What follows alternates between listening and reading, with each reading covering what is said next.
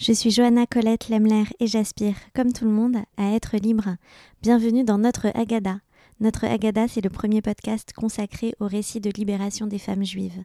J'y croise intime et universel, tradition et modernité, monde juif et pensée féministe. Vous êtes nombreuses à me demander des ressources, lectures, sites, newsletters, podcasts, films. Alors voilà, dans cet épisode hebdomadaire intitulé Livré, mes trois recos de la semaine qui nourrissent la réflexion qu'on mène ensemble.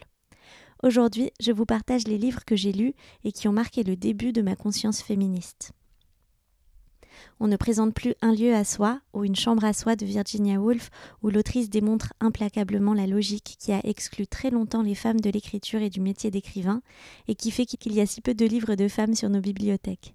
Que les femmes aient un lieu à elles et un peu d'argent et il y aura des créatrices de sens.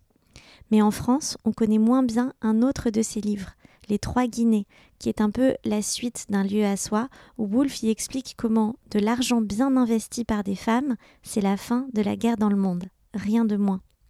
Ça a été déterminant dans ma création d'un cycle de coaching pour les femmes dédié à casser leurs croyances limitantes sur l'argent. Ma deuxième recommandation, c'est King Kong Theory de Virginie Despentes. Ce livre, c'est la frappe, c'est un cri sans détour qui nous éclaire sur la condition des femmes et les injonctions qui pèsent sur leur corps.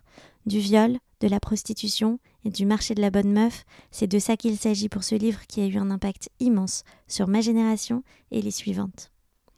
Et je termine avec La pensée straight de Monique Wittig, qui est également un classique de la littérature féministe, en ce qu'il est un ouvrage éminemment politique.